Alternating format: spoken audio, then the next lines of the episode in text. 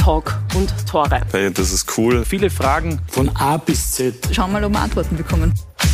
Sportbegeisterte Menschen dort. Ob das immer das Weisheit letzter Schluss ist. Du hast immer eine spannende Diskussion. So. Wie kann es hier zwei Meinungen geben? Gute Frage. Interessante Einblicke. Dass man auch mal die andere Seite sieht. Ich habe auf der anderen Seite gearbeitet. Meine Freunde sagen immer auf der Tagseite. Der soll ja im Hintergrund die Fäden gezogen haben. Von Heribert Weber haben wir nichts gehört. Es waren keine Fäden mehr da. ja, und da schließt sich der Kreis. Der Kreis endet immer dort, wo er beginnt. Eine runde Sache.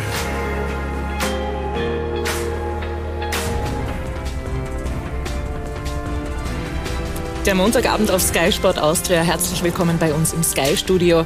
Herzlich willkommen bei unserem wöchentlichen Talkformat Talk und Tore. Zu Beginn der Saison hat ein neuer Name in der österreichischen Trainerlandschaft nicht nur in den österreichischen Medien für Aufsehen gesorgt. Der WM-Rekordtorschütze und Weltmeister Miroslav Klose wird Trainer beim SCR Altach. Nun ist schon einige Zeit vergangen und wir dürfen heute mit ihm Bilanz ziehen und es freut mich sehr, dass ich ihn heute bei uns begrüßen darf. Herzlich willkommen, Miroslav Klose. Vielen Dank für die Einladung. Begrüßen darf ich auch den Chefreporter bei der Sportbild, Tobias Altscheffel. Herzlich willkommen. Servus und unseren Sky-Experten Andreas Herzog. Hallo. Hallo, servus. Sie, meine Damen und Herren, darf ich herzlich einladen, uns Fragen zu stellen an unsere Runde über unsere Social-Media-Kanäle Facebook, Instagram oder Twitter. Sie suchen sich's aus. Und wir beginnen mit unserer Runde und Miroslav, ich darf bei Ihnen beginnen. Sie haben die Nacht in Wien verbracht, heute, um hier bei Talk und Tore dabei zu sein. Herzlichen Dank dafür. Wie gut konnten Sie denn schlafen nach der gestrigen Niederlage? Äh, wenn ich ehrlich bin, äh, nicht so gut. Ich glaube, es waren zwei, drei Stunden höchstens. Viele, viele Gedanken, viele Sachen im Kopf gehabt. Äh, äh, auch Revue passieren lassen, was die Woche, was wir vielleicht richtig, wieder falsch gemacht haben. Das waren so meine Gedankengänge, wie wir Sachen angegangen sind, was die Jungs umgesetzt haben. Ja. Freuen uns aber sehr, dass Sie heute hier bei uns sind und werden all das aufarbeiten. Tobias, oder besser gesagt Tobi, ich darf Sie Tobi Sehr nennen, gern. das haben Sie mir angeboten. Ähm, Sie sind heute in Wien, haben sich Wien schon ein bisschen anschauen können. Mhm. Hat es Ihnen gefallen? Hat mir sehr gut gefallen. Äh, habe natürlich auch ein bisschen versucht äh, einzutauchen in die österreichische Liga. Habe mir vom äh, Miro und Alltag nochmal das Spiel ein bisschen angeschaut und äh, wollte nicht ganz unvorbereitet in die Sendung gehen und nur den Deutschen Einblick geben, sondern ein bisschen was über euren Fußball wissen. Gut, dann sind wir gespannt, wie viel Sie uns heute darüber erzählen können. Sind ja normalerweise auch viel für Bayern München zuständig. Also darüber werden wir heute auch noch sprechen. Andi, mit dir tauche ich gleich ein in das Geschehen in der österreichischen Bundesliga und mit einem sehr aktuellen Thema, mit einem Trainerwechsel. Robin Dutz wurde gestern entlassen und seit heute ist Manfred Schmidt Trainer bei der, äh, beim WRC. Wie, wie überrascht warst du denn über diese Entscheidung? Ja, ich glaube, dass beim WRC heuer äh, dass die Erwartungen natürlich in den letzten Jahren immer sehr hoch waren. Das ist heuer auch mein Robin Tod so gewesen, dass man sich gedacht hat, dass man unter die ersten sechs kommt. Er hat eine junge Mannschaft aufgebaut, sehr, sehr junge Mannschaft. Und ich glaube, das Problem war, was über die ganze, äh, ganze Saison bis jetzt sieht, dass sie einfach in der Defensive zu anfällig sind. Nach vorne sind sie immer wieder in der Lage, jeden Gegner gefährlich zu werden, viele Tore zu schießen. Also der Unterhaltungsfaktor bei einem WRC-Spiel war immer groß, weil es auf beiden Seiten immer viele Möglichkeiten gegeben hat. Aber schlussendlich, wenn du dann eben hinter den Erwartungen bleibst, hat man gesehen, ist selbst der Trainer wie der Robin Tutt in dem, in dem Business auch dran. Und Manfred Schmidt hat bei Austria meiner Meinung nach einen sehr guten Job äh, gemacht. Aber er wird die gleichen Probleme haben wie der Robin, weil wenn, wenn eine Abwehr die, die, die, oder die Defensive die meisten Gegentreffer bekommt in einer Liga, wird es auch für Manfred wahrscheinlich eine, eine Herkulesaufgabe sein, das äh, besser zu machen, da die Mannschaft stabil zu bekommen. Aber wie gesagt, bei der Austria ist ihm das äh, fantastisch gelungen. War ja auch vor kurzem erst der Trainerwechsel, wo, wo man auch gesagt hat, okay, das ist jetzt schon ein bisschen überraschend, weil die Austria wollte eine neue Spielphilosophie haben.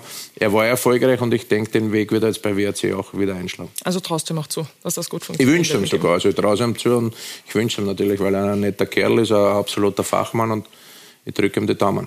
Miroslav, bevor wir über Alltag sprechen und über all das, was bei Ihnen noch gerade los ist, man merkt, es wird jetzt brenzlig. Es ist jetzt Runde mhm. 20 gespielt worden. Es sind jetzt noch zwei Runden eben bis zur Punkteteilung. Hat Sie dieser Zeitpunkt für einen Trainerwechsel jetzt beim WRC überrascht oder haben Sie damit gerechnet? Das sind ja jetzt, glaube ist das der dritte Trainer gewesen mit, mit Ried, Hartberg und jetzt. Zumindest bis jetzt in diesem Jahr. Ja. Ähm, ja, was heißt äh, überrascht? Man, äh, irgendwo, wenn man die Erwartungshaltung vom WRC sieht, die, was Andi angesprochen hat, der immer äh, oben, oberes Playoff gespielt und dann rutscht man runter. Das kommt immer darauf an, wie ist die Erwartungshaltung. Ja? Und ähm, die ist jetzt mit Alltag äh, vergleichbar, ist die halt nicht, dass wir oben irgendwo mitspielen wollen. Wir wollten den Strich attackieren, das war das Saisonziel am Anfang. Ähm, aber dann sind wir noch ein bisschen ein Stück weit entfernt davon. Hm. Tobi, Sie haben damals bei Stuttgart auch einmal mitbekommen, wie Robin Dutt entlassen wurde als Trainer. Was denken Sie denn, kann so ein Trainerwechsel bei einem Verein bewirken? Bringt das diesen neuen Schwung, diesen neuen Wind immer mit, den man sich wünscht? Ja, man wünscht sich natürlich, aber wie der Andi gesagt hat, das hängt schon ein bisschen an den Spielern auch, äh, die dort vorhanden sind. Also wir haben es jetzt in der Bundesliga genauso gehabt. Hoffenheim hat gedacht, sie holen jetzt einen neuen Trainer, Matarazzo, und es ändert sich alles. Die haben seitdem jedes Spiel verloren. Stuttgart Beispiel, Labadia kam, es wurde nicht besser. Also Trainerwechsel heißt jetzt nicht automatisch, dass es gleich besser wird. Und äh, ich bin gespannt. Ich meine, wir Deutschen haben an WRC noch ein bisschen Erinnerungen. Damals, glaube ich, äh, Europa League oder Conference äh, League. Na, gab es damals nicht. Gladbach, die haben äh, ihre Erfahrungen machen müssen. Auswärts. 4-0 verloren. Äh, da ist so Potenzial in dem Verein. Seitdem verfolgst du den österreichischen Fußball. Seitdem merke ich, da spielen auch Fußball. Ja.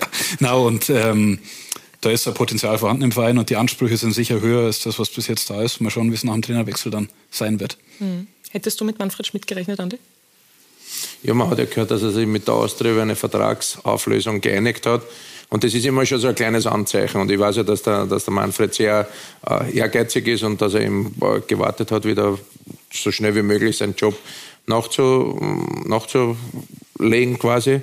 Und jetzt gilt es, also die, die, die Defensive zu stabilisieren, sind wichtige Spieler immer verletzt gewesen in den letzten Wochen. Und dann schauen wir mal, weil ich will jetzt nicht zu viel verraten, Miro. Du wirst das wissen, die Quali-Runde, die Quali-Runde, da geht es dann nach der Punktehalbierung, da geht es dann richtig, richtig los und der WRC ist da mitten dann drinnen dabei. Mhm. Blicken wir mal gemeinsam auf die Tabelle und schauen wir uns an, wie die gerade so aussieht und was sich da so getan hat am letzten Spieltag. Und da sehen wir eben der WRC auf Platz 9 eben unten mit dabei und diese vier Plätze sind es die sich da jetzt eben ausmachen, dass sie in die Meistergruppe kommen. Und Altach sehen wir auf Platz 11. Miroslav Altach fix in der Quali-Gruppe mit dabei und Sie wissen, keine einfache Aufgabe für einen Verein.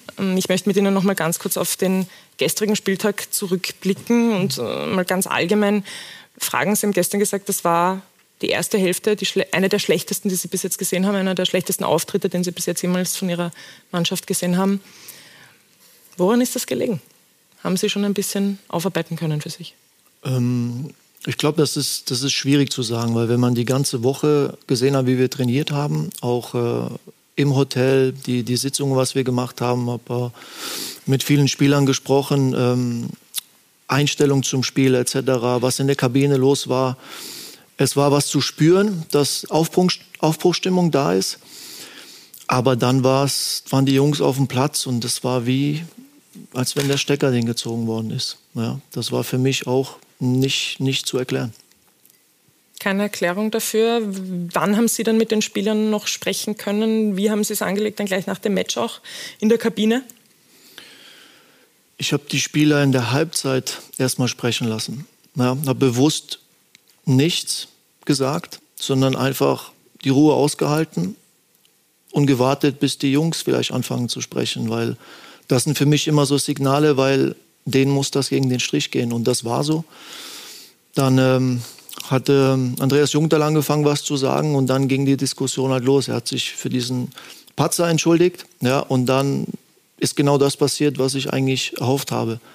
Ja, und dann habe ich denen einfach nur die Frage gestellt, ob das äh, das ist, wie sie halt auftreten wollen als Alltag. Ja, und dann habe ich drei Spieler gewechselt, habe das System gewechselt und habe die einfach an der Ehre gepackt. Und das, was ich dort gesehen habe, deswegen stimmt mich das äh, zuversichtlich, weil ich sehe, die Mannschaft lebt, ja, und äh, die Mannschaft wollte was wieder gut machen.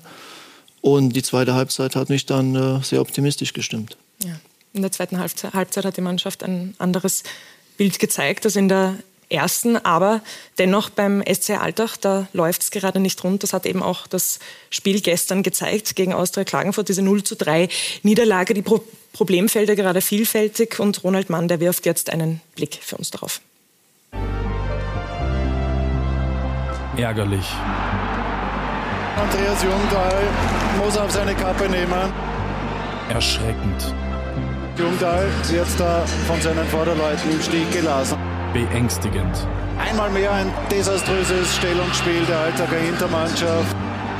Wirklich erschreckend schwach. Äh, ich weiß nicht, vielleicht sind sie mit dem Radl nach, nach Klagenfurt gefahren, die Altacher, aber so wie sie sich heute präsentieren, ist es eigentlich Bundesliga-reif. Ja, kann man so sagen. War überhaupt nicht äh, unsere Hälfte. Ich glaube, das war mit äh, die schlechteste, seitdem ich hier, hier Trainer bin. Äh, hat vieles überhaupt nicht funktioniert. Auch die, die, die Einstellung, das eigene Tor verteidigen zu wollen, war, war fast gar nicht da. Harte Worte von allen Seiten nach der gestrigen 0 zu 3 Niederlage. Auch die Spieler sparen nicht mit Selbstkritik. Wir sind überhaupt nicht ins Spiel gekommen, waren immer zu spät, sind nicht in die Zweikämpfe gekommen. Ich glaube, dass wir uns die Tore selber geschossen haben. Da ist nicht viel richtig gelaufen. Äh, wir haben das Fußballspiel eingestellt. Im Moment sind wir in einem kleinen Strudel drinnen. Es ist ein Negativstrudel, fünf Niederlagen aus den vergangenen sieben Bundesligaspielen. Der Umbruch im Winter macht die Situation nicht einfacher. Die Mannschaft hat sich meines Erachtens auch noch nicht wirklich gefunden. Es, es, es greift noch nicht ein Rädchen ins andere und man schwimmt so ein bisschen dahin. Es braucht Zeit, doch wie viel Zeit wird diesem Team, diesem Trainer gegeben? Wir haben uns für diesen Weg entschieden und auch sind äh, junge Spieler dazugekommen und wir dürfen jetzt nicht ungeduldig sein. Wir müssen auch denen Zeit geben und das ist das äh, Schwierige im Fußball. Zeit bekommst du sehr selten. Ja, aber müssen wir auch den Jungs äh, geben. Ich bin da wirklich äh, guter Dinge und bleibe optimistisch. Aber wie gesagt, geduldig, geduldig sein. Der Geduldsfaden längst strapaziert, denn da sind diese Probleme, die desolate Defensive, zudem seit 525 Minuten kein Tor erzielt. Wir müssen uns da einfach äh, an der eigenen Nase packen, weil wir die Angriffe besser zu Ende spielen müssen. Da muss man das Ding mal früh auf die Tribüne dreschen und nicht die Lösung äh, ähm, suchen. Momentan will der Ball nicht ins Tor. Mir kommt es halt ein bisschen so vor, als würden wir dann nicht dran glauben, nicht diesen letzten Schritt machen. Vielleicht liegen die Probleme ja wesentlich tiefer. Alltag zu mutlos? Es ist Leistungssport und ähm, ich habe viel mehr Probleme, dass wir die Einstellung nicht auf den Platz bringen. Da habe ich viel mehr Probleme damit. Probleme, Probleme, Probleme. Es braucht Lösungen, spätestens in der Qualifikationsgruppe im beinharten Abstiegskampf. Dann zeigt sich das äh, wahre Gesicht äh, von Alltag. Ja, spätestens dann, wenn es um alles geht. Es ist zum Verzweifeln. Alltag muss endlich wieder liefern. Und dafür braucht es Lösungen. Und Miroslav, ich möchte jetzt noch so ein paar Dinge aufgreifen, auch zum gestrigen Spiel, die wir gerade auch im Beitrag gehört haben, wie unter anderem diese 525 Minuten ohne Tor, die Ihnen wahrscheinlich persönlich auch sehr wehtun. Was würden Sie denn sagen, warum schafft es Alltag im Moment einfach nicht, Torgefahr auszustrahlen? Also es wäre zu einfach ähm, zu sagen, dass äh, wir treffen das Tor nicht und äh, wir haben Pech in, im ganzen Spiel. Ähm, für mich ist entscheidend, ähm, dass wenn wir in diese Positionen kommen, kommt es darauf an, wie man den Ball flankt und wie man auf das Tor schießt. Ja, mit dieser Überzeugung. Das fehlt einfach. Ja, und äh, nochmal im Training sehe ich wirklich viele gute Sachen. Ja, und ich sehe, dass ähm, in den vielen Einheiten, wo wir machen, ähm, mit fantastische Sachen dabei sind. Ja, dass die Selbstvertrauen Wolle-Schüsse nehmen und, und der Ball wird super getroffen, das ist halt alles. Aber wir schaffen es nicht, uns im Spiel erstens in diese Position zu bringen und auch diese, diesen Mut ja, aufzubringen, ja, was auch jetzt in, in diesem Spiel war. Es war einfach kein Mut da, ja, in diese offensive Einstellung und das einfach uns dorthin zu bringen ja, einfach daran zu glauben, weil äh, man kann die Box nicht besetzen, wenn man weiß, okay, wir haben jetzt Angst vorm Konter. Das, das müssen wir schaffen, ja, dass wir diesen Op Optimismus ausstrahlen, ja, diese Überzeugung. Und äh, ich bin auf der Seite von den Jungs, das habe ich denen immer gesagt. Ja, ich bin einer von denen und ich sehe das im Training und ich leide mit denen. Wenn sie den Volley, Volleyschuss äh, in den Winkel hauen, dann freue ich mich genauso, als wenn sie das Ding äh, verballern. Ja, dann bin ich genauso traurig und ich spüre das halt in, weil ich weiß, dass die ihr Bestes geben und das Tag für Tag. Und weil Sie auch ein sehr empathischer Typ sind. Das Gefühl hat man auch bei Ihnen, wenn Sie so über Ihre Spieler sprechen. Tobi, Sie haben vorher gesagt, Sie haben sich das Spiel angeschaut, haben sich ein bisschen auch informiert über das, was da gestern passiert ist. Wie würden Sie denn das Spiel von außen betrachtet einschätzen? Von gestern. Ja, in der ersten Halbzeit ist, glaube ich, alles falsch gelaufen, was falsch laufen kann. Ging los mit dem Torwartfehler, dann waren wir auf der Verliererstraße. Und wenn man zur Halbzeit so zurückliegt, äh, woher soll das Selbstvertrauen kommen in der mhm. aktuellen Situation? Ich glaube halt einfach, dass die Spieler begreifen müssen, also Miroslav, wie du gerade gesagt hast, ist jetzt äh, ein empathischer Mensch und der holt jetzt nicht die Peitsche raus und äh, macht das Straftraining, sondern sie müssen auf ihn hören. Und was gibt es für einen besseren Lehrmeister oder Trainer, gerade für die Angreifer, als Miroslav Klose, also den besten WM-Torschützen aller Zeiten. Äh, die Tipps müssen beherzigt werden, das Ganze muss umgesetzt werden und ich glaube, dann kann man auch wieder auf die Erfolgsspur kommen können. Geben Sie Ihren Angreifern besondere Tipps als Miroslav Klose? Ich glaube auch jedem Spieler. Ja, man, das ist, man, man versucht äh, zu jedem Spieler irgendwo einen Draht zu bekommen, einen Schlüssel zu finden, was, was beschäftigt ist, was pusht ihn. Ähm, wir machen äh, natürlich auch Abschlussübungen, wo wir, wo wir speziell äh, schulen, wie wir die Box besetzen wollen, wie die Flanken kommen wollen. Das ist, das ist auch täglich bei uns im, im Training. Aber ich sehe es oft einfach, dass wir es im Training eine gewisse Leichtigkeit haben und äh, eine gewisse Überzeugung aber wir es nicht ins Spiel bringen können. Und ähm, da liegt es an mir, ähm, da anzusetzen und, und, und, Wege zu finden, wo, wo, wo verlieren wir das zwischen der Kabine und Spielfeld nach der ersten Situation, wo es negativ läuft und ähm, da waren ja viele individuelle Fehler dann dabei, mhm. ja, wo uns dann immer auf die Verliererstraße bringt. Ja. Und wir haben jetzt vorhin über die Offensive gesprochen, Defensive wurde gestern aber natürlich auch kritisiert. Andi, wir haben jetzt oft die Worte Mut gehört, Selbstvertrauen, Einstellung. Wie schwer ist es, sowas bei einer Mannschaft wiederherzustellen, wenn es gerade einfach nicht da ist? Ja, ich glaube, das Wichtigste ist die Überzeugung, dass die Mannschaft weiß, okay, wir müssen in den entscheidenden äh, Momenten das Richtige tun. Und wir brauchen jetzt nicht nur über Alltag reden. Man kann, glaube ich, Klagenfurt hat jetzt gewonnen, aber alle anderen Mannschaften ab dem achten Tabellenplatz, glaube ich, könnte man jeden Trainer dahersetzen und wir diskutieren über das Gleiche.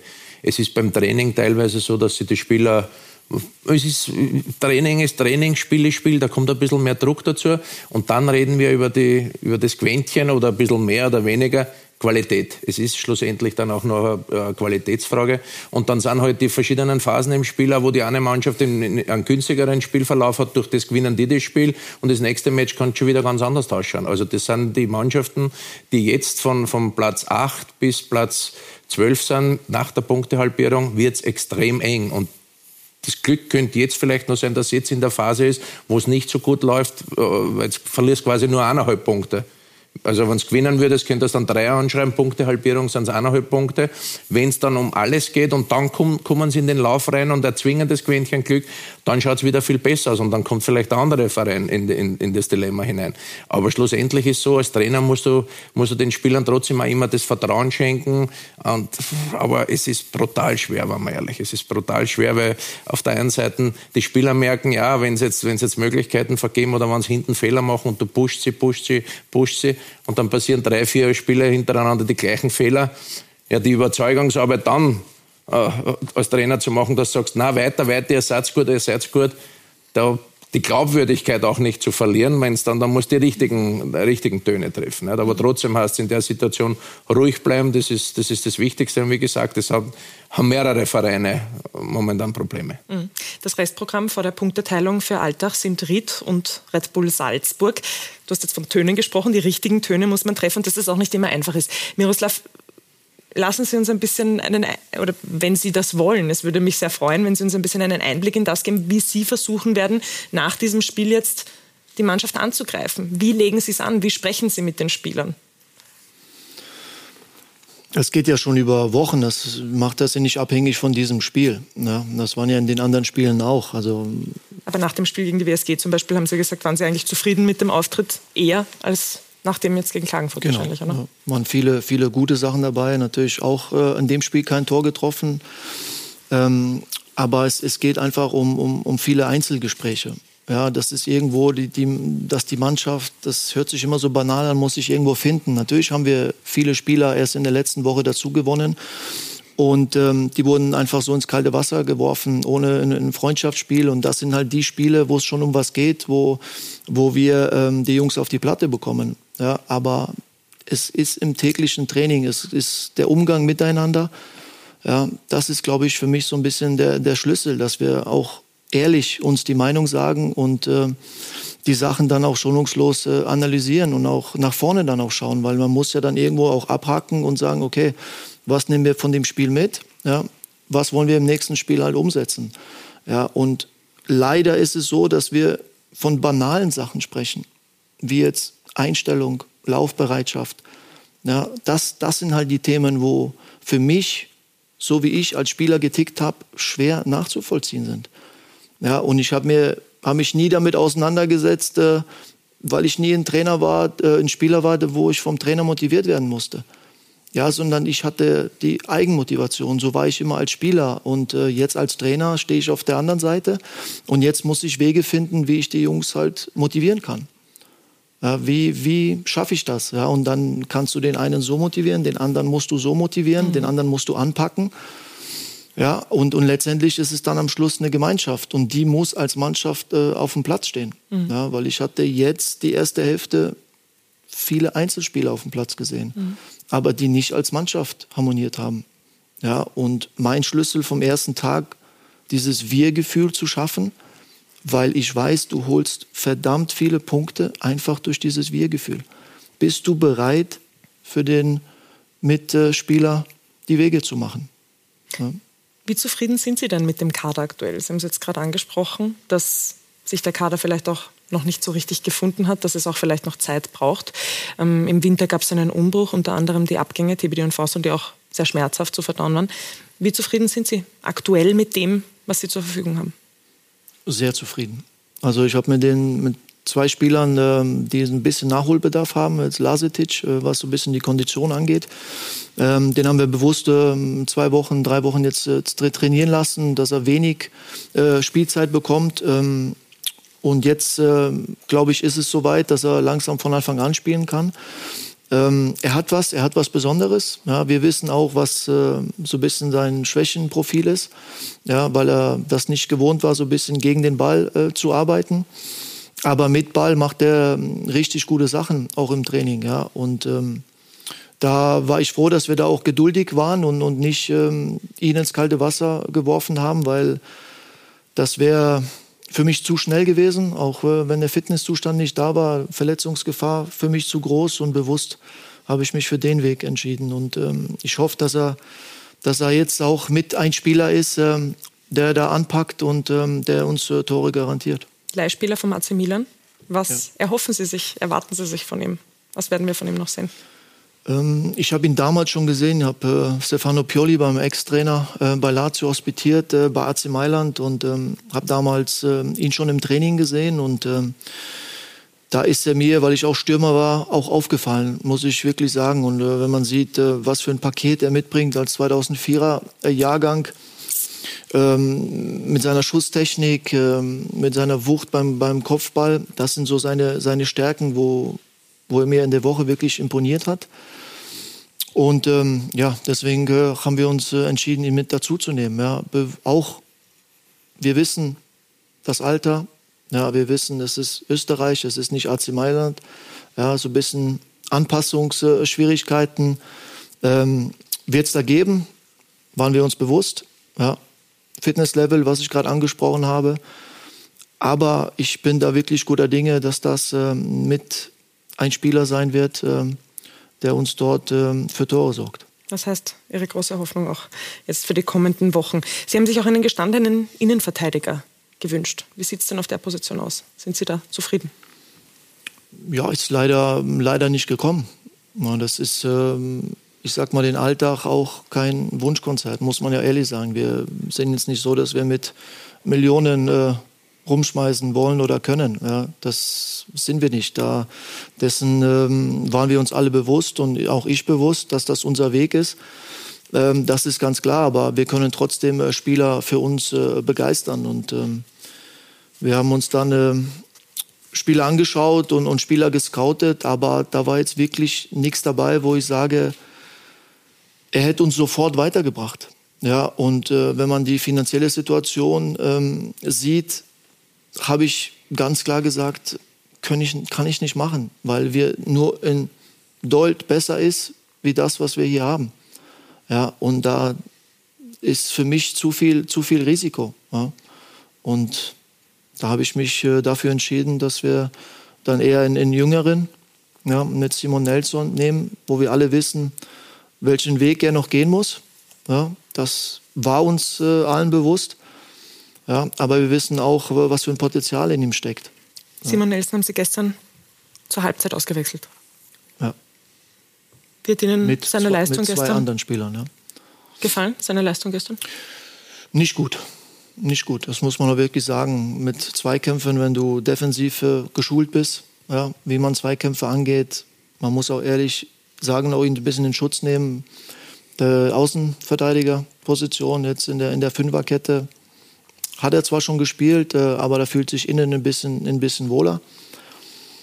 Aber ähm, ja, da müssen wir, da müssen wir alle durch. Ja? Und mhm. äh, vor allem ist es wichtig, dass die Jungs das selbst daraus lernen. Ja, dass, dass die einfach äh, diese Einstellung mitbringen und, und sich einfach ärgern. Mhm. Weil es ärgert sich keiner. Ja. Andi, wie schwer ist es? Du warst letztes Jahr in einer ähnlichen Situation. Wenn es mit dem Kader vielleicht an der einen oder anderen Stelle hapert, wie bist du mit dem umgegangen? Ja, zuerst hast du als Trainer immer die, selber die Überzeugung und das, das Vertrauen, dass du sagst, okay, ich mache meine Spieler eh besser. Nicht? Aber jetzt im Nachhinein habe ich, habe ich auch gemerkt, dass, ich, dass wir wahrscheinlich in der Winterpause vor allem in der Offensive nochmal nachlegen hätten müssen. Aber, aber es ist so, wie es der Miro sagt, wir haben mit drei, vier für österreichische Verhältnisse richtig guten Stürmern äh, gesprochen, wo, wo ich sehr, sehr gern den einen oder anderen dazugeholt hätte. Dann ist aber auch eine finanzielle Geschichte. Das ist auch ganz logisch und man kann da nicht einfach äh, mit anderen Vereinen mitbieten. Da hat man einfach keine Chance, auch mit Vereinen, die dann 60, 70 Millionen Schulden haben. Die können sich so einen Spieler dann doch leisten. Da hat es mich schon mal ein bisschen zusammengekrampft, wenn ich ehrlich bin. Aber äh, es ist einfach so, äh, du, du, du, als Trainer hast du die Mannschaft zur Verfügung tagtäglich am Platz, du willst deine Spieler besser machen und du bist auch immer positiv eingestimmt. Selbst wenn du jetzt verlierst, bist in der Nacht, äh, geht da alles durch den Kopf. Und bei mir war es immer so, und den nächsten Tag in der Früh bin ich schon wieder zum Training gekommen mit neuen Ideen und war schon wieder total optimistisch. Und den Optimismus habe ich am Ende der Saison leider verloren gehabt dann. Also nach, nach, nach der Saison, weil es leider schief gegangen ist. Aber es nutzt nichts. Man, so wie, wie wir gesprochen haben, man muss seine Mannschaft pushen. Die anderen Vereine haben dieselben Probleme. Und man darf jetzt auch nicht die jungen Spieler irgendwie in die Verantwortung ziehen. Das Wichtigste ist, dass die drei, vier gestandenen Spieler, die Leader, die müssen mit dem Trainer den Weg, den der Trainer vorgibt, den müssen sie am Spielfeld mit den, mit den Rest der Mannschaft gnadenlos umsetzen. Als Trainer stehst du draußen, hast deine Ideen, kannst vielleicht das eine oder andere ein bisschen ändern, aber das Wichtigste sind deine, drei, vier Spieler, die für die Mannschaft äh, ist um und auf sind. Wenn die in den entscheidenden Phasen die Nerven nicht in den Griff haben, dann wird es schwer, weil von den Jungen kannst du jetzt nicht irgendwie Wunderdinge erwarten. Mhm. Bei der Kaderzusammenstellung jetzt auch im Winter beziehungsweise bei den Neuzugängen haben Sie in Zusammenarbeit mit dem neuen Sportdirektor, mit Georg, Georg Festetic zusammengearbeitet, der kam nach ähm, Grabherr abgegangen ist. Wie gut stimmen denn die Philosophien von Ihnen und Georg Festetic überein?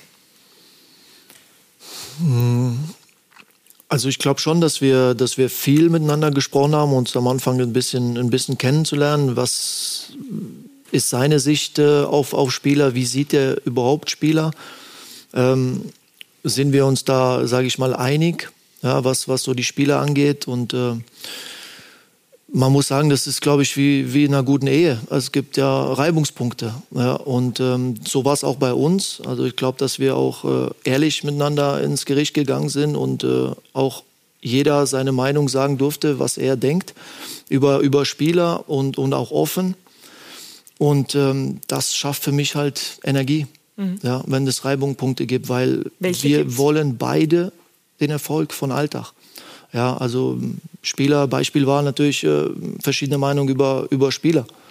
Ja, das gibt's, gibt's oft. Ja, und das ist auch so ein Beispiel, wo ich gerade gesagt habe, es ist für mich, ich möchte das Geld nicht, nicht ausgeben, weil es nur in Dold besser ist. Ja, und dann habe ich mich klar äh, ähm, dagegen entschieden. Ja, weil das ist, für mich ist, ist es wichtig, ähm, den Spieler, der schon so ein bisschen seit dem Sommer da ist und ähm, der schon ein bisschen was mitbekommen hat von uns und schon gute Leistung gezeigt hat.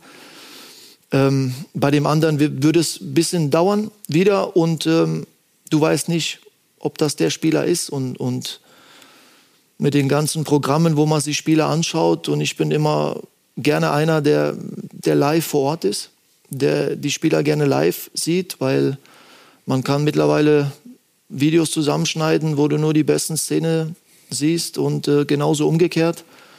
Und da denkst du, dass äh, du redest über Pelé und, mhm. und umgekehrt genauso. Das ist, das ist wirklich äh, schlimm und man kann sich da total täuschen. Ja. Aber Zusammenarbeit funktioniert gut. Ja, ja, ja. Gut. Das wollten Sie wissen. Hm, wollte einfach nachfragen, ob das gut passt.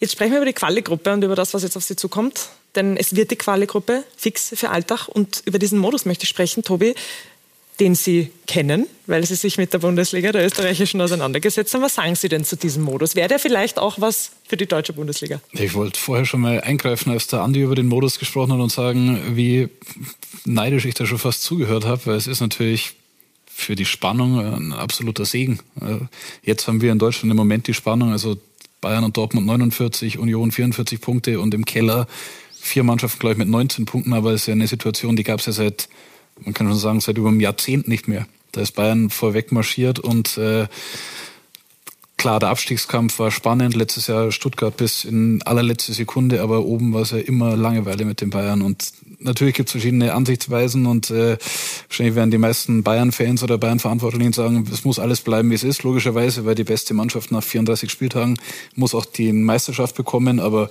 von der Spannung her, sowohl unten als auch oben, äh, finde ich das schon ein sehr interessantes Modell. Und wie gesagt, ein bisschen neidisch habe ich gerade schon zugehört, als ihr darüber gesprochen habt. Ja, wenn Sie Andreas Herzog fragen, weiß ich nicht, ob der da so ein gutes ja, Gefühl hat, wenn er dran zurückdenkt. Spannend, richtig spannend ist.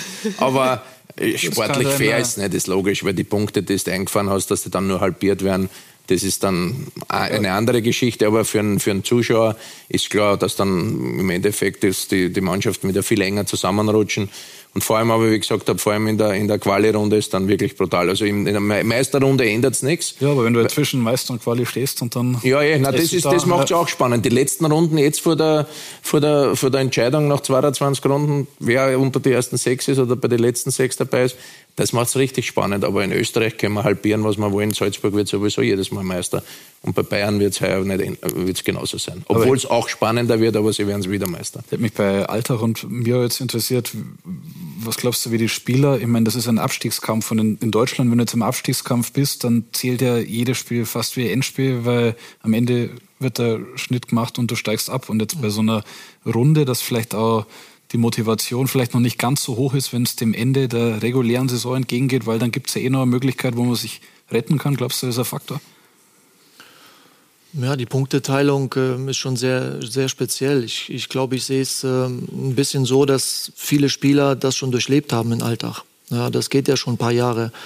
Und äh, man lernt ja irgendwo damit umzugehen. Ja, und äh, ich glaube, das kann auch ein Vorteil sein für uns ja, dass man in, in so einer Situation schon war. Ja, auch viele Spieler, die jetzt neu dazugekommen sind, muss man auch ehrlich sagen, werden das erste Mal damit konfrontiert. Und da muss man sehen, wie sie damit umgehen. Junge Spieler vor allem, ja, unter Druck Fußball zu spielen, ist es immer schwierig. Ja, die gewisse Leichtigkeit, die wir alle einfordern, um Sachen positiv äh, ähm, umzusetzen, die, die fehlt bei dem einen. Und der eine geht so damit um, der andere so. Und das muss man äh, sehen, wie wir damit umgehen werden. Ich bin da äh, sehr optimistisch. Die Gefahr ist, wenn es dann in der Quali-Runde auch ein bisschen an, an, an Fußball spielen willst, an Kombinationsfußball und so, das ist dann schon eine Schwierigkeit, weil die, da geht es dann einfach nur ums nackte Überleben. Mhm. Da gibt es viele, viele Trainer, die es auch äh, im Endeffekt dann richtig gemacht haben, wo sie gesagt haben, okay, wir müssen nur mal schauen, dass wir Punkte holen, Punkte holen, Punkte holen. Und das war von mir wahrscheinlich auch ein Fehler, weil ich einfach meine Philosophie bis zum Schluss durchziehen wollte, weil ich den Verein übernommen und die Mannschaft und wollte sie halt auch spielerisch besser machen. Und dann ist eben die Gefahr, wenn du dann einmal in den entscheidenden Phasen hinten reinrutscht, dann als Trainer sagen, okay, die letzten zwei Runden, jetzt stellen wir uns hinten rein, tun auf Defensive, Defensive, dann sagen da die Spieler vielleicht, aber Trainer, jetzt haben sie ein Dreivierteljahr oder mehr wie ein Dreivierteljahr propagiert, wir wollen Fußball spielen und jetzt schießen wir nur die Bälle aus dem Stadion raus und das, das wollte ich halt nicht machen. Schief gegangen, war wahrscheinlich auch ein Fehler von mir, aber ich weiß, dass du auch einen attraktiven Fußball spielen willst jetzt in den ersten Spielen. Hat teilweise auch ganz gut ausgeschaut, aber Punkte sind halt schon extrem wichtig. Und das ist in der Quali-Runde dann noch einmal ja, eine spannende Geschichte, weil du willst auch junge Spieler weiterentwickeln. Ja, jung oder alt wird drauf pfiffen. Du musst Punkte einfahren. Und das ist bei der die, die Entscheidung gegen Dutt vielleicht deswegen jetzt, weil jetzt kommt es nicht mehr darauf an, was zu entwickeln, sondern vielleicht nur noch dann eben pragmatisch ja, die das Punkte weiß ich nicht, das ist Verantwortlichen beim, beim WRC, aber ich sage, es ist für einen jungen Spieler auch nicht leicht. Hm. Also man, man, sieht ja immer die Spannung hin und her, aber für einen jungen Spieler, wenn in jedem, jedem Spiel, wenn du einmal einen kleinen Fehler machst, dann bist du dann einfach zwei, drei Wochen wieder weg, weil es einfach zu eng ist und zu, zu brutal ist. Das ist, ist dann wieder die andere, die Kehrseite der Medaille. Ne? Ich möchte beim Thema Spielphilosophie bleiben, Miroslav. Wie viele Kompromisse mussten Sie für sich schon eingehen bei Alltag jetzt? Auch so wie es André, Andi Herzog gerade gesagt hat. Es war damals bei der Admira auch nicht so einfach. Ja, verstehe ich. Und ähm, musste ich auch ein oder andere Kompromiss. Ja, auch ähm, ich bin ein Trainer, wo, wo gerne die Mannschaft ein bisschen mit äh, ins Boot nimmt und ähm, viele Sachen auch hinterfragt, wie denen ihr Gefühl ist aber auch ähm, dann klar entscheiden muss als Trainer, für was ähm, entscheide ich mich. Und ähm, momentan ist es, ist es so, ähm, dass ich überlege, äh, auch im System was zu machen. Ja, was, was für mich ganz klar ist, weil jetzt äh, habe ich viel äh, mit der Mannschaft gesprochen und letztendlich fühlen die sich äh, wohl, äh, mit einer gewissen Fünferkette zu spielen. Ähm, aber ich sage, dass wir viel zu weit weg sind vom Tor. Ja, und das ist halt ehrlich. Wir arbeiten uns einfach äh, zu wenig Torchancen, weil du kannst eine Fünferkette offensiv, aber auch defensiv interpretieren. Und ähm, meine Spieler sehen das eher defensiv. Ja, und ähm, dann sage ich, wenn ich spielen lasse, möchte ich es aber offensiv interpretieren. Und ja, da gilt es jetzt, äh, die richtigen Schlüsse zu ziehen und, und auch einzuspielen für, für ein System. Und das uns dann natürlich auch durch die, durch die Quali bringt. Haben Sie sich anders vorgestellt? Wenn Sie jetzt an den Start der Saison zurückgehen, mhm. im Kopf, haben Sie gedacht, dass es einfacher werden wird, auch was die Spielphilosophie betrifft von Ihnen? Wenn ich ehrlich bin, schon.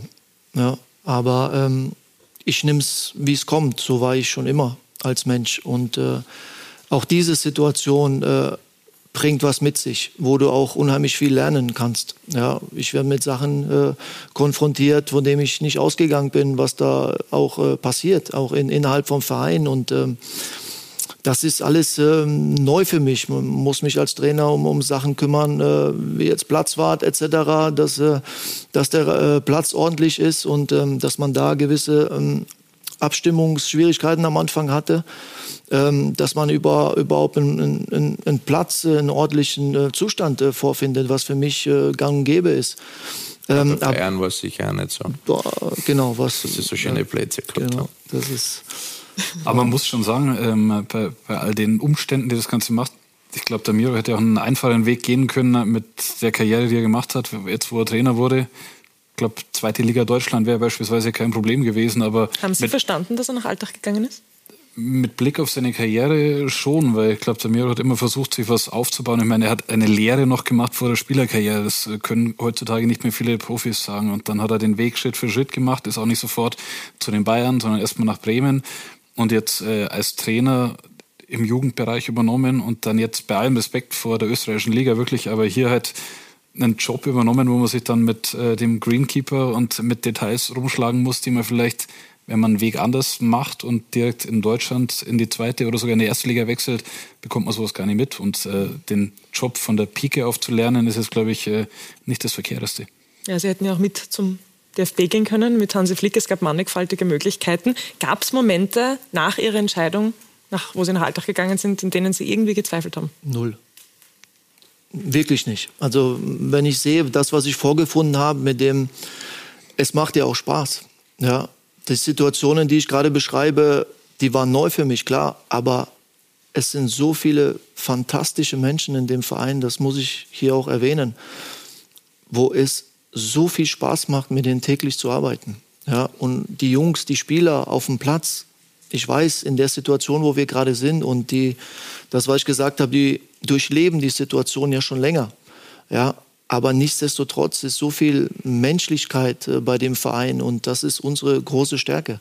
Ja, das, was ich betont habe, nicht mit viel Geld um sich schmeißen, sondern äh, auf solche Spieler genau zu setzen, die, die hierher reinpassen.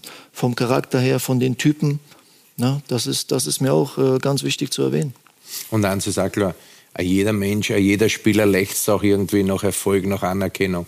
Und wenn du eben bei einer Mannschaft bist, wo du weißt, okay, es, es, es geht sich nicht für ganz oben aus, muss man auch gewisse Rückschläge einmal in Kauf nehmen. Schwierig wird die Phase dann, wenn's, äh, wenn die Mannschaft gut spielt relativ erfolgreich ist und du denkst, okay, jetzt haben wir ein gewisses Niveau erreicht, jetzt will ich als Trainer wieder einen neuen Input reingeben in einen taktischen oder was auch immer und auf einmal beim nächsten Spiel funktioniert wieder gar nichts. Dann denkst du, okay, jetzt muss ich vielleicht wieder statt einen Schritt Retour zwei Schritte Retour machen. Und das, das äh, richtig abzuschätzen, das ist dann die, die große Kunst. Aber im Endeffekt, die, die, die Spieler, jeder will das Bestmögliche raus, rausholen. Und wenn man dann einen, einen Spieler, als junger Spieler, einen Trainer, einen Miro Klose vor dir, vor dir hast, ist vielleicht bei einem oder anderen sogar noch äh, aber du erwähnst gerade was, was, was ich gerade fragen wollte, weil auch du jetzt zu Admira mit einem Namen gekommen bist, den man kennt. Ist der Druck größer? Ist die Erwartungshaltung größer? Wie schwer ist es mit so einem Namen ja dann doch?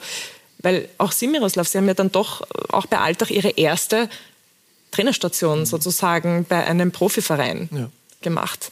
Wie schwer ist das mit Namen Nein, wie Miroslav Klose oder Andreas Herzog? Oder ist das, spielt Nein, das keine du Rolle? Du, du, bist ja von dir überzeugt. Du willst einfach deine Philosophie umsetzen. Du willst mit deiner Mannschaft den bestmöglichen Erfolg haben. Das ist klar.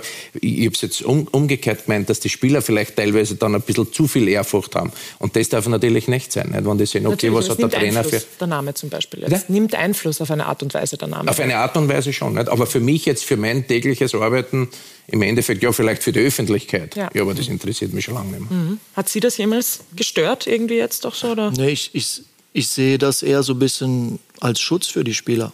Mhm. Weil egal wo ich hinkomme, das ist halt immer, immer der Name. Ja, und jetzt bin ich in Alltag und äh, es ist ähm, viel durch meinen Namen auch entstanden dann noch in Alltag, war an Aufmerksamkeit. Und das ist schon dann ein gewisser Schutz auch für die Spieler. Aber da muss man auch ehrlich sein, irgendwann müssen sie dann auch raus aus dem Schneckenhäuschen, weil... Genau, das wollte ich auch ja. sagen. Nicht Schutz und gleichzeitig ja. Alibi. Ja. Das ist dann auch schwierig. Das ist, mhm. ja. Tobi, Miroslav war als Spieler auch immer wieder unterschätzt. Das hat man immer wieder gesagt über ihn. Als Trainer jetzt vielleicht auch. Was trauen Sie ihm denn als Trainer zu? Eigentlich alles. Also so schwierig, wie es jetzt läuft. Aber es geht ja, ne, es geht ja darum, für einen Trainer immer in Sachen Glaubwürdigkeit, was hat er in seiner Karriere erreicht.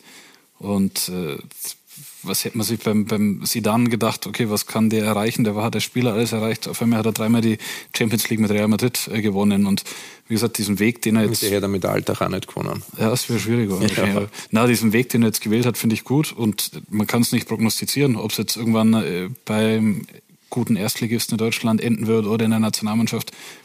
Du hast es gesagt, er hätte diesen Weg zum DFB schon machen können. Er hat sich für einen anderen entschieden. Ähm, aber welche Grenze soll es geben mit der Akribie, wo er sich beschäftigt und mit dem Namen, den er hat, mit der Erfahrung? Also warum nicht noch deutlich weiter nach oben, klar. Es gibt auf jeden Fall einen, der Miroslav Klose sehr gut kennt und der auch an ihn glaubt, Hermann Gerland. Hallo Miro, ich habe dich als Trainer gehabt mit Louis van Gaal zusammen. Ich habe äh, mit dir zusammen beim Hansi äh, im Trainerteam gearbeitet und äh, habe gesehen, wie du das Spiel liest und wie hervorragend wir zusammengearbeitet haben. Äh, ich glaube, äh, du hast die Fähigkeit, ein überragender Trainer zu werden, weil du das Spiel siehst und vor allen Dingen auch, weil du charakterlich äh, einwandfrei bist. Also du hast alle Fähigkeiten, um ein erstklassiger Trainer zu werden. Ich wünsche dir ja, viel Glück dabei. Man braucht immer etwas Spielglück und äh, hoffentlich hast du Spaß heute Abend bei Talk in Tore. Pass auf dich auf. Tschüss. Ja, Hermann Gerland, ein Mann, der sie begleitet hat als Co-Trainer, als sie Spieler waren und als Mit-Co-Trainer von Ihnen damals, als Sie bei Bayern München waren. Was verbindet Sie denn mit ihm?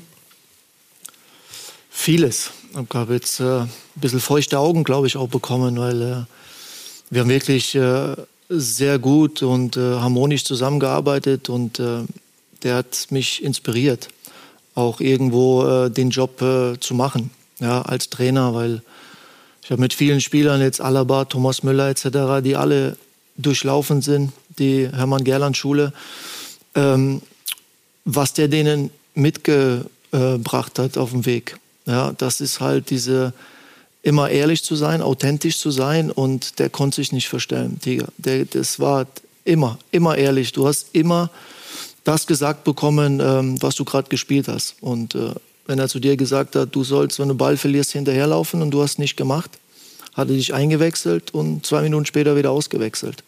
Ja, also das auch mit klarer Ansage und ich finde ich find ihn fantastisch und ich war so froh, äh, dass ich mit an seiner Seite äh, lernen durfte. Und äh, das ist super schön zu hören, dass man einen hat, der an einem glaubt. Ja, aber das, was wir angesprochen haben, es ist, der Weg war auch bewusst gewählt. Ja, und ich wusste auch, was auf mich zukommt. Und ähm, deswegen bin ich immer so entspannt, ja, weil ich, ich, ich wusste, ich hätte mir schon gedacht, äh, dass es früher ein bisschen besser wird. Ja. Ähm, aber ich bleibe trotzdem optimistisch, äh, weil ich weiß, äh, was für Jungs äh, wir in der Mannschaft haben und was für Charaktere wir in der Mannschaft haben. Und, und das hilft mir, optimistisch auch zu bleiben. Ja, aber man muss aufpassen, was Andreas auch gesagt hat. Äh, wann, wann ist man authentisch? Oder wie lange bleibt man authentisch? Ja, das ist, man ärgert mich natürlich auch ja, wenn ich Sachen sehe äh, im Training, die wir einstudiert haben, drei Wochen später ist es quasi wie, wie vergessen. Aber die Spieler adaptieren auch anders. Ja, der eine braucht sechs Monate, der andere braucht sechs Wochen. Ja, und der andere hat es nach zwei Monaten später wieder vergessen und der andere behält das im Kopf. Ja, das ist, und auf ihm kannst du halt immer aufbauen und ihn kannst du halt, äh, sage ich mal, immer mehr mit einbinden und sagen, immer andere Systeme, andere Philosophie, andere Ausrichtung. So kannst du dich aus den Situationen lösen und äh, bei dem anderen musst du ein bisschen runterfahren. Und mhm. das ist für mich auch das Schöne an, an dem Job und äh, deswegen habe ich mich bewusst auch äh, für diesen Weg entschieden. Sie haben vorhin erwähnt, dass Sie teilweise nicht verstehen, warum Spieler nicht so richtig an sich arbeiten, weil sie immer ein Typ waren, der das gemacht haben. Ich meine, sie waren das Paradebeispiel dafür. 98 noch Zimmermann und eben auch bei einem Verein, den man damals nicht wirklich, wirklich kannte, Blaubach-Diedelkopf, beziehungsweise schon kannte, aber der jetzt nicht in der Bundesliga war. Den gibt's nicht. Ich glaube, den gibt es gar nicht mehr. Du hast den gekannt? Gibt es den gar nicht mehr? Ich, Nein, ich habe ihn, ihn, ich, ich hab ihn, ich hab ihn nicht gekannt, aber ich habe ihn, ich hab ihn dann gekannt, als ich mich vorbereitet habe auf sie, muss ich jetzt ehrlich ja. zugeben. Also er hat mir davon nichts gesagt. Und dann ähm, waren sie, ja, 2002 wir sehen es da, dann die ersten Bundesligaspiele 2000 und 2002, dann bei der Weltmeisterschaft. Was für eine Karriere. Ist so etwas heute noch möglich, Miroslav Klose? Kann man Ihnen das noch nachahmen? Wir sehen da ein Bild von Blaubach-Diedelkopf nur so nebenbei. Also nur, dass wir sehen, wie das ausgesehen hat damals bei Blaubach-Diedelkopf. Ja. ähm, es ist schon, es ist schon noch möglich. Also ich glaube nicht, dass es, ich glaube, äh, Jonas Hector ist noch so einer, ähm, Gosens, die so ein bisschen Spätzünder waren, so ähnlich wie ich. Ähm, aber heutzutage durch die ganzen NLZs ist, ist schwierig, ja, dass man äh, nicht erkannt wird. Also dass man beruhigt äh, Fußball spielen kann, ohne dass die ganzen Berater auf einen zuprasseln und äh, dann geht das los mit den ganzen Schuhverträgen etc. Ja, da wird äh, schon viel äh, verlangt von den Jungs und äh, das blendet die so ein bisschen. Viel zerstört. Ja, das viel wird leider. dann schon viel zerstört. Ja, mhm. Und ähm, man, ich war selbst U17 und äh, hatte viel Hubschraubereltern kennengelernt, ähm, wo man auch ehrlich sagen muss, äh, ich hatte ein Beispiel mit dem Torwart, äh, sind die Torwarthandschuhe. Ich habe gerade 20 Minuten mit den Eltern gesprochen, habe gesagt, sie müssen den Jungen auch mal Fehler machen lassen. Und dann weiß ich, äh, dann hat er noch Torwarttraining gemacht, stoßt zu uns dazu und begrüßt die Eltern und ihm fallen die Torwarthandschuhe runter. Dass die Eltern sich quasi nicht beide den Kopf gestoßen haben, um die Torwarthandschuhe aufzuheben.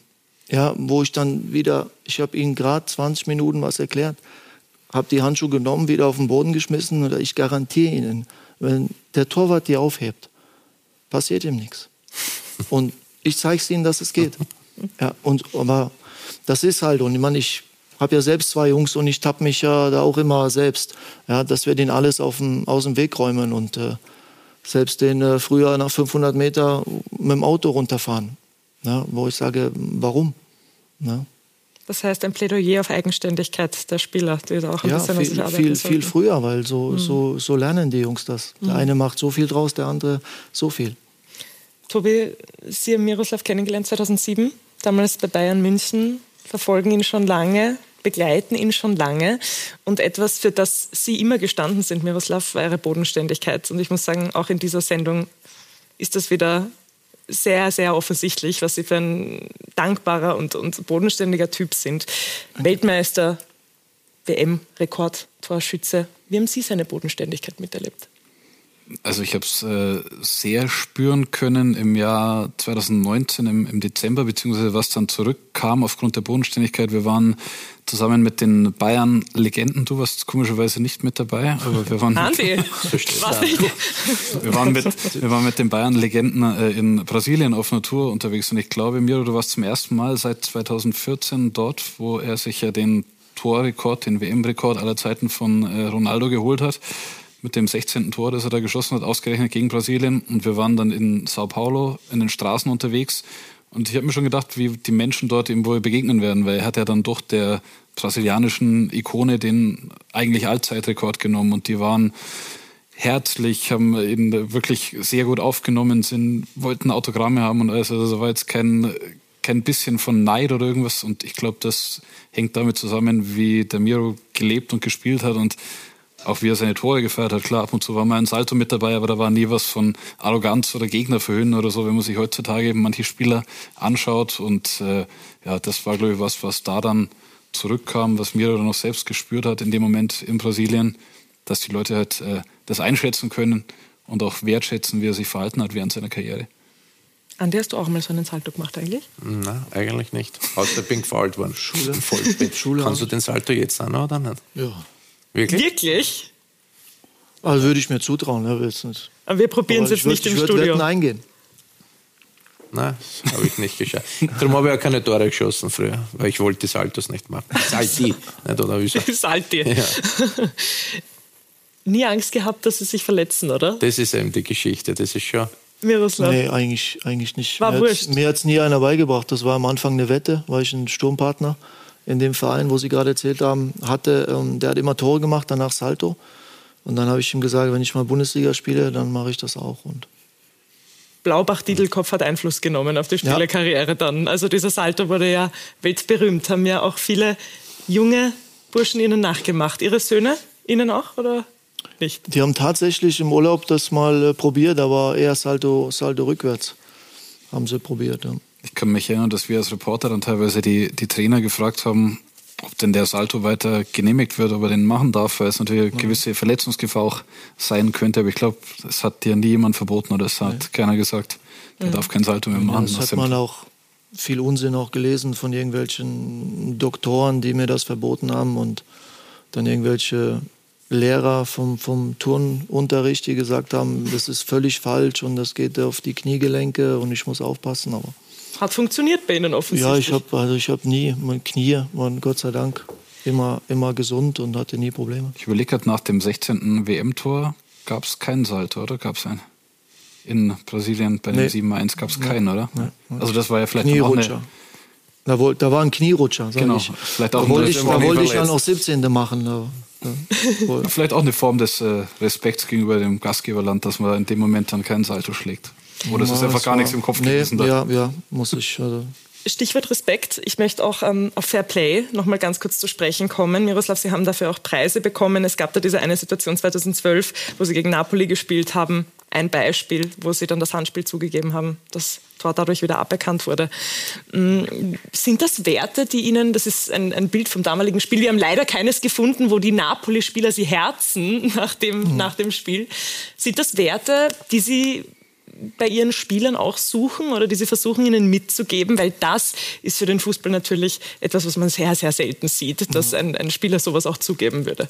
also es sind meine persönlichen Werte und äh, wie ich äh, leben möchte und äh, damit mir gut geht. Ja, natürlich muss man gewisse Werte dann auch leben. und mit gutem Beispiel vorangehen. Und äh, ich habe damals äh, bei der Geschichte gesagt, es schauen so viele junge Spieler zu und wenn man in der Öffentlichkeit ist und so viel Aufmerksamkeit erzeugt, dann muss man mit einem guten Beispiel vorangehen. Und das habe ich damals gemacht, weil dafür stehe ich. Und ähm, warum soll ich nicht sagen, äh, dass, dass ich den Ball mit der Hand gespielt habe? Und heutzutage mit dem VAR wäre es sowieso äh, nicht möglich gewesen, aber das war damals für mich äh, normal. In Bremen kann ich mich erinnern, äh, das war gegen Bielefeld, Matthias Heim vorbei und der spielt den Ball. Und das habe ich dem Schiedsrichter dann auch gesagt. Er hat Elfmeter gepfiffen, aber er spielt ganz klar den Ball.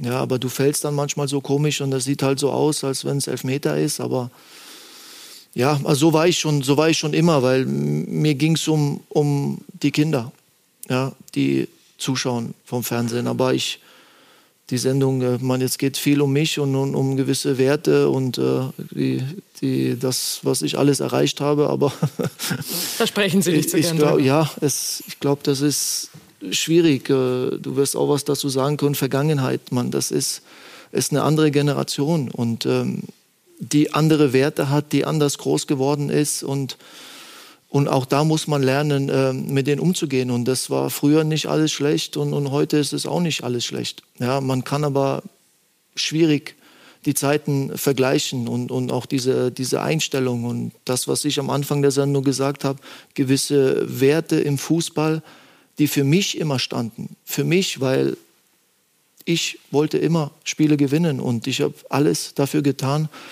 um ähm, meine Mannschaftsspieler mit wenn ich sehe, die haben schwierige Situationen, Fehlpässe etc., aufzumuntern, beiseite zu gehen, wenn ein bisschen Pause ist, mit denen zu sprechen und die, die wieder aufzumuntern. Und so war ich schon immer, weil ich auch junger Spieler mal war und dankbar war damals in gewissen Situationen dann Spieler gehabt zu haben wie Olaf Marschall, der dich einfach in den Arm genommen hat und hat gesagt, weißt du, wie viele Dinge ich schon verballert habe. War ja großes Vorbild. Weiter geht's. Damals, oder? Ja. Mhm. Gibt es solche Werte, heute noch in Spielern? Suchst du solche Werte zum Beispiel bei deinen ja, Spielern? Sicher, Hast du es die? gibt sicher noch Spieler, die, die, die, gewisse Werte, aber die Generationen ändern sich ja. Das ist ganz logisch. Es geht um, um extrem viel und, und, und jeder Spieler ist, ist, ist total unterschiedlich. Also die, die Geschichte, die er jetzt gerade erzählt hat, das gibt es sicherlich nicht oft. Und ich habe ja, ich, die Mitspieler, da die ein, zwei hinter dir, ich weiß jetzt nicht genau, was ja. die gesagt haben, aber was hättest an einem gesagt? Gesichtsausdruck habe ich schon gesehen, dass die eigentlich sagen, sag, das war elf Meter. Nicht? Die wollten eigentlich, dass er lügt. Nicht? Also bei mir war einmal eine Geschichte in Hamburg so mit Werder Bremen. Da habe ich einen, einen, einen Tempo-Tripling gemacht, am letzten Verteidiger meinen Ball vorbeigespielt, bin auf der anderen Seite vorbeigelaufen, bin ins Stolpern gekommen und Schiedsrichter pfeift ab und ich springe auf und sage, nein, nein, er hat, es war kein Foul. Es, ich glaube, der gibt dem Notbremse die rote Karte, den Hamburger Verteidiger. Sagt, nein, es war kein Foul. Sagt dann, eh nicht, eine Schwalbe und gibt mir die gelbe Karten. Habe ich im Wiener Dialekt noch kurz einmal beschimpft, den Schiedsrichter war ich kurz vor einer roten Karten.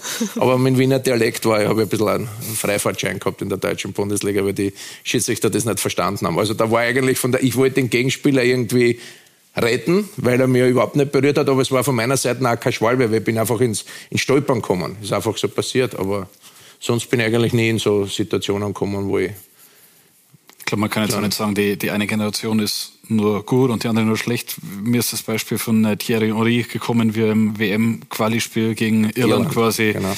eher der, der Weltstar, zu dem viele, sehr viele aufgeschaut haben oder aufschauen, äh, weil mit der Hand spielt und so sein Land zur WM schießt und ja.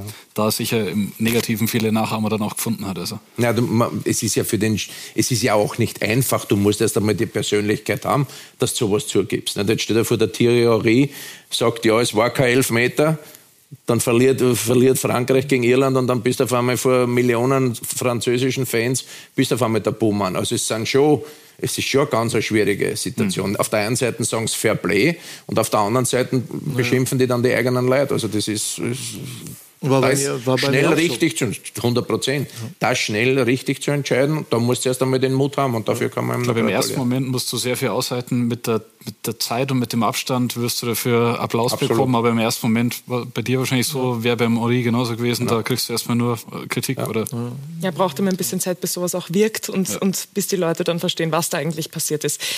2010 sind sie im Finale der Champions League gestanden, damals mit Bayern München und haben dieses Finale 0 zu 2 verloren gegen Inter Mailand. Ist das eine Sache, die Ihnen schmerzt, dass kein Champions League-Titel da ist?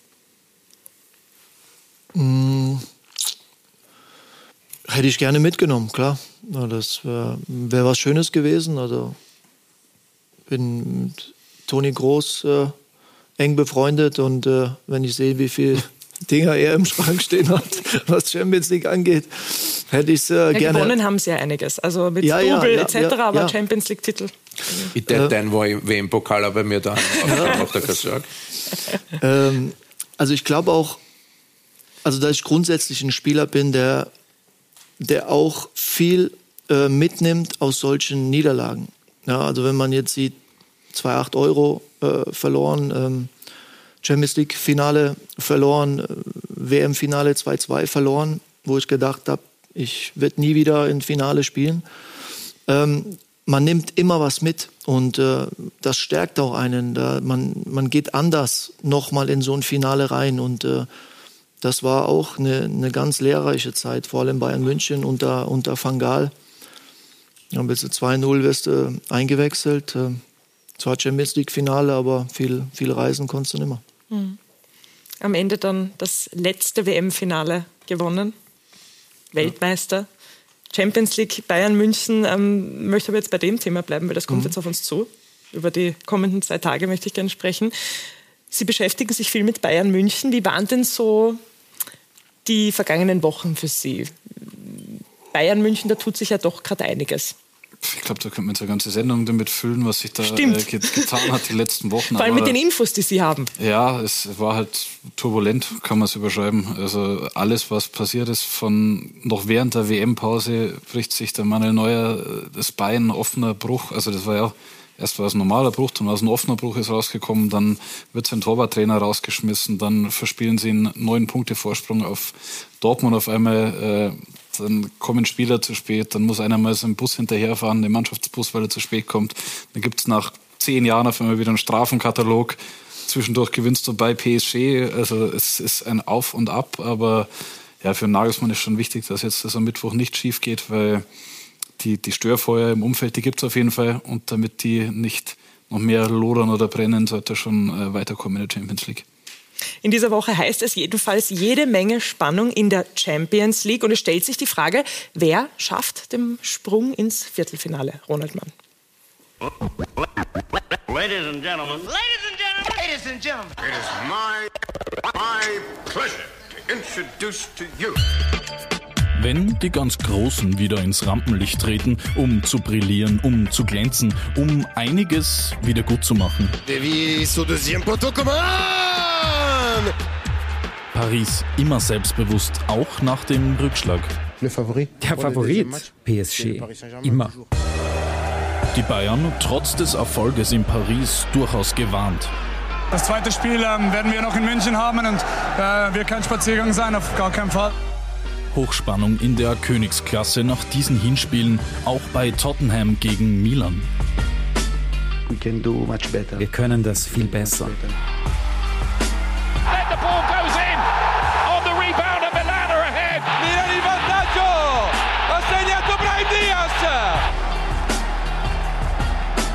Das wird ein hartes Spiel, aber wir sind bereit. Ein Highlight jagt das nächste. Dortmund zu Gast in London. Adeyemi, Adeyemi, vorbei an Enzo Fernandes, Adeyemi! Das Allerwichtigste ist, dass wir das Ergebnis eingefahren haben, um einen ersten guten Schritt zu machen. Mehr ist es aber auch nicht. Trotzdem müssen wir die Leistung natürlich auch ein bisschen verbessern.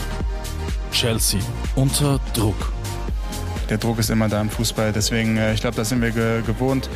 Wir wissen, dass ähm, das Rückspiel ein großes Spiel wird. Es Ist alles drin für uns. Ähm, wir spielen zu Hause ähm, und, und äh, wollen das Spiel gewinnen und müssen das Spiel gewinnen. Und dann ist, glaube ich, alles drin. Und bei Benfica gegen Brügge? Dan is het 0-2 en is het gespeeld. Ist für die Belgier noch etwas möglich? Natürlich sind wir enttäuscht, dass wir nicht gewonnen haben, aber wir nehmen das Positive mit. Es ist noch alles möglich. Internationale Spiele, da kann so mancher durch all die Euphorie schon einmal durcheinander kommen. Vor allem sprachlich. Deutsch, Englisch, egal. Hauptsache gewonnen. Wir wissen, äh, in der Knockout Stage of Champions League, all the teams, äh, alle, Team, alle Mannschaften haben sehr viel Qualität. Ins Viertelfinale einzuziehen, das wäre sicherlich ein Riesenerfolg. Das Viertelfinale zum Greifen nahe. Tage der Entscheidungen für die Bayern, PSG, Chelsea, Dortmund und, und, und. Das Beste vom Besten. Mehr geht nicht. Mehr geht nicht und alle Spiele sehen Sie bei uns auf Sky. Wir bleiben jetzt gleich bei Bayern und sprechen über die. Tobi, ne, wir haben gerade gehört, jetzt auch im Beitrag, Mbappé hat gesagt, PSG ist immer Favorit. Wie würden Sie denn das sehen? Ausgangslage schaut ja ganz gut aus für Bayern. Ganz gut, 1-0 mal, sagen wir mal so. Ich habe gedacht, wer Favorit ist in dem Spiel. Also, äh, ich glaube, da gibt es jetzt keinen. Nagelsmann hat, glaube ich, gesagt, 55 zu 45 für Bayern wegen des Hinspiels. Aber wenn man die Herren da anschaut, äh, Mbappé, Messi, ich glaube, das kann nach fünf Minuten schon wieder ausgeglichen sein. Wir hören Sie gerade leider nicht. Das Mikrofon funktioniert gerade leider nicht. Wir holen deshalb ein neues Mikrofon. Und zwar ganz was Neues bei uns bei Talk und Tore. Also Jetzt bitte, nochmal von neu. Ja, ich sag bei dem Spiel, wer Favorit ist, äh, Nagelsmann hat gemeint 55 zu 45 für Bayern wegen des Hinspiels, aber bei Mbappé und Messi, da kann es nach fünf Minuten wieder anders aussehen. Ich glaube, die Bayern Miro hat vorher gesagt, es kommt immer darauf an, ob eine Mannschaft ein Team ist. Und wenn die Bayern das schaffen, als Team aufzutreten und auch so im, was die Bayern 2020 ausgezeichnet haben, sie haben als, als Block quasi sich bewegt und waren sehr eng, äh, haben keine großen Abstände gelassen. Das sollte gegen PSG genauso sein. Ansonsten, wenn Mbappé Platz hat, dann äh, wird schwierig. Auch die Frage, wer gegen ihn spielt. Der junge Stanisic war jetzt zweimal dort getestet auf der Position und Stanisic gegen Mbappé hört sich sehr nach einem äh, Mismatch an, aber er hat es mit Kroatien gegen Frankreich schon mal geschafft. Also ich glaube, die Bayern sind leichter Favorit und aus deutscher Sicht hoffen wir natürlich, dass es weitergeht für die Bayern. Und Mbappé wird dieses Mal von Anfang an spielen. Miroslav, schaffen es die Bayern als Team aufzutreten in ihrer aktuellen Lage? Davon gehe ich aus. Also sie haben immer, wenn es um was geht, äh, waren sie da. Das ist halt Bayern. Andi? Was glaubst ja, du? Also es ist ein ausgeglichenes Spiel. Aber wie der Miro gesagt hat, die Bayern haben jetzt in den letzten Wochen auch ziemlich viele Probleme gehabt. Aber wenn sie, wenn sie da sein müssen, dann reißen sie sich voll zusammen, dann sind sie eine Einheit. Und dann haben sie auch individuelle Klasse-Spieler, die dann als Mannschaft sehr schwer zum Schlagen sind. Ich, ich, normalerweise stehe auf den Spiel auf Neymar, aber ich glaube, jetzt ist ein Nachteil für Bayern, dass Neymar nicht spielt.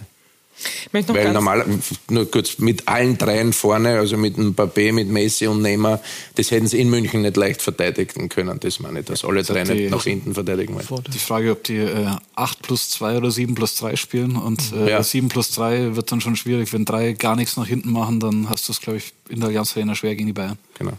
Wie wichtig ist dir das Spiel für Nagelsmann in seiner Position?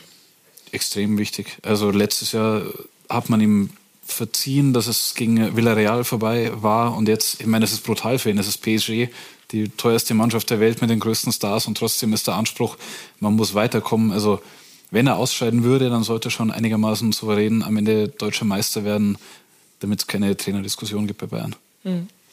Morgen spielt schon Dortmund gegen Chelsea. Sie haben gerade gesagt, die teuerste Mannschaft mit PSG. Das meiste Geld im Winter ausgegeben hat Chelsea. Aber auch da schaut die Lage nicht ganz so schlecht aus für Dortmund. Adeyemi kann aber nicht dabei sein. Der hat ja da beim Hinspiel das 1 zu 0 gemacht mit einem Solotor. Was trauen Sie den Dortmundern in ihrer aktuellen Lage denn gegen Chelsea zu? Mm, Adeyemi wird sicherlich äh, Dortmund fehlen, vor allem Chelsea, wenn sie ein bisschen dann aufmachen müssen mit der Geschwindigkeit. Ähm, aber wenn sie das, was sie die letzten Wochen gezeigt haben, Dortmund auch in Chelsea, auf den Platz bringen, äh, bin ich äh, guter Dinge. Mhm. Dortmund gerade, hat gerade einen Lauf, sind seit zehn Pflichtspielen äh, nur Siege. Ähm, was denken Sie, wird bei denen drin sein gegen Chelsea?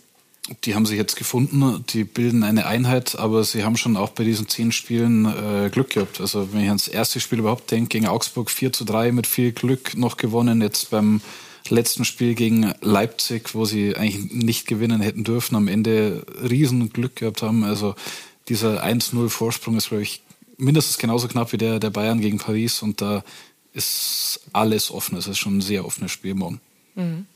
Alles offen und das hoffentlich mit Tormann. Kobel kann hoffentlich mit dabei sein. Er ist ja mit dabei. Also der absolute Garant bis jetzt äh, in dieser Saison. Sicher der beste Torwart der Bundesliga. Äh, da gibt es keine Diskussionen und wäre enorm wichtig, wobei sein Vertreter Meier jetzt auch gut gespielt hat. Aber ich glaube, es kommt viel Arbeit auf den Torwart von Dortmund zu. Es war im, im Hinspiel gegen Chelsea schon genauso.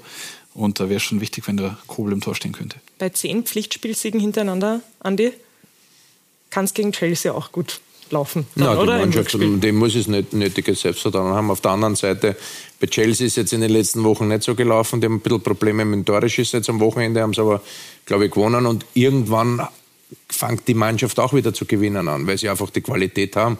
Sie haben jetzt in der Winterpause Spieler dazugeholt, also fantastische Spieler.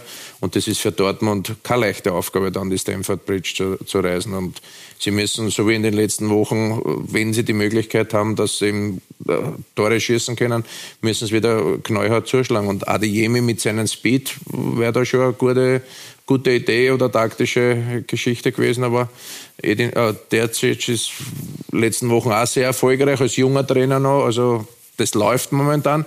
Jetzt liegt es aber trotzdem an Chelsea, ob die den Bogen wieder einmal äh, umdrehen können und dass sie dann weiterkommen. Und dann wäre es für für einen Graham Potter natürlich auch mal ein, ein richtiges Erfolgserlebnis. Und das braucht er in der Situation, nachdem er Thomas Tuchel abgelöst hat, ist er nicht so durchgestartet, wie sich alle erwünscht haben. Aber das wären so Initialzündungen. Es wäre denkbar ungünstiger äh, Augenblick für Dortmund, morgen zu verlieren zum ersten Mal nach zehn Siegen. Auf der anderen Seite für Chelsea, wann, wann nicht morgen.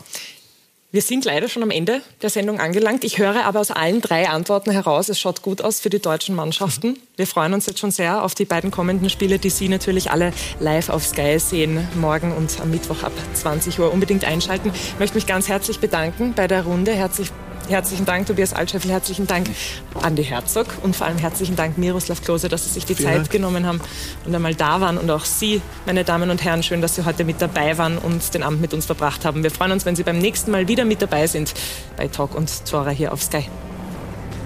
Dankeschön.